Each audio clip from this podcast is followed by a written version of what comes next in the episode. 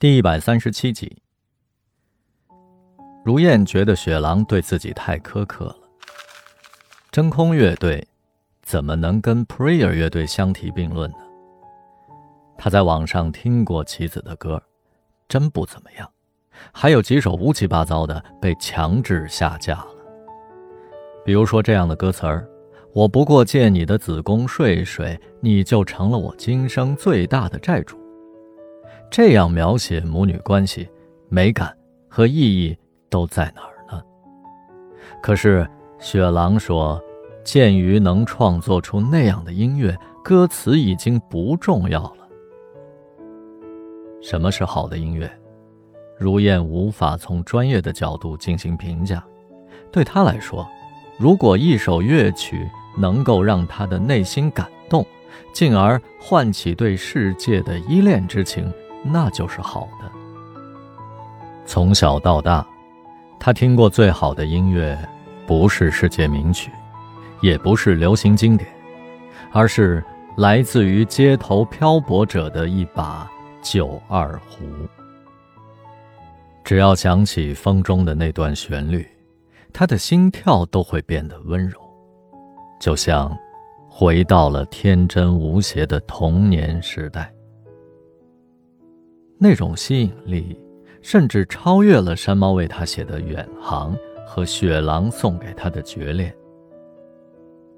雕花木盒子在抽屉的最深处封锁了十几年，里面的小猫口哨生锈了，乐谱已经发黄，飞舞的笔记依然雄劲。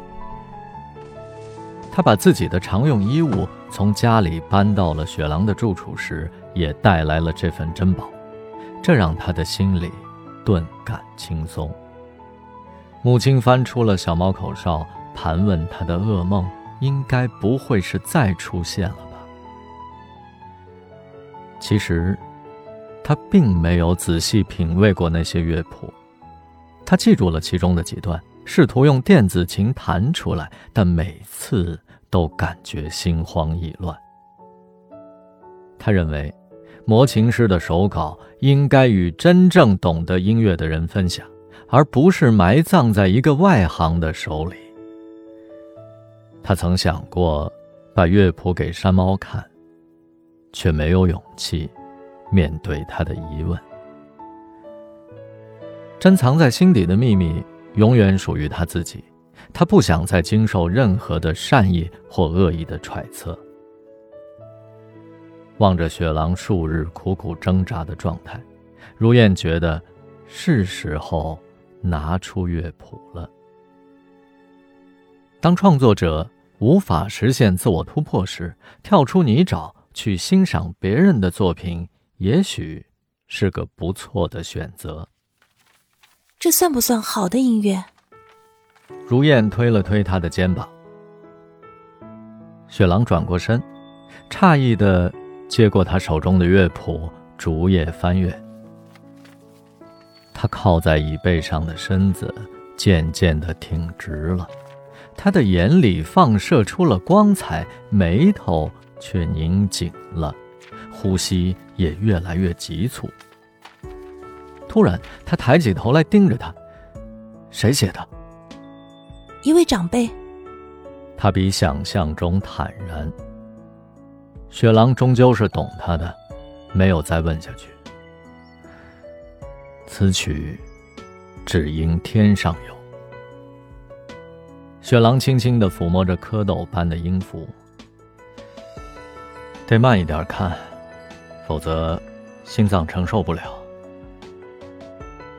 如燕反过来刺探他：“刚才你似乎很紧张，为什么？”雪狼想一笑了之，但他明晃晃的眼睛不放过他。情到深处的缺点，就是彼此过于亲属，他的任何情绪都无法隐瞒这个敏锐的小女人。于是他实话实说：“我在想。”如果这是山猫写的，你没有理由选择我。如燕狠狠地捶了他一把。我从没有比较过你们的才华，我选你也不是因为你会打鼓、会作曲。我一直以为自己是为音乐而生的，其实这位作曲家才是。差距不只是才华，更在于灵魂的境界。我连嫉妒他的资格都没有。雪狼感慨万分。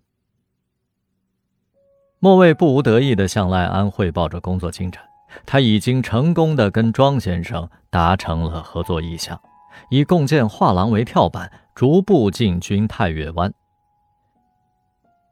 现在的莫卫已经不再纠结山猫的画廊设计图被窃用，他换了个思路宽慰自己。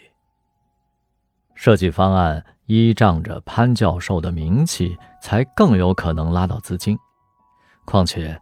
这么多年过去了，潘教授还保留着山猫的习作，并在合适的时机推出，这也是一种施恩吧。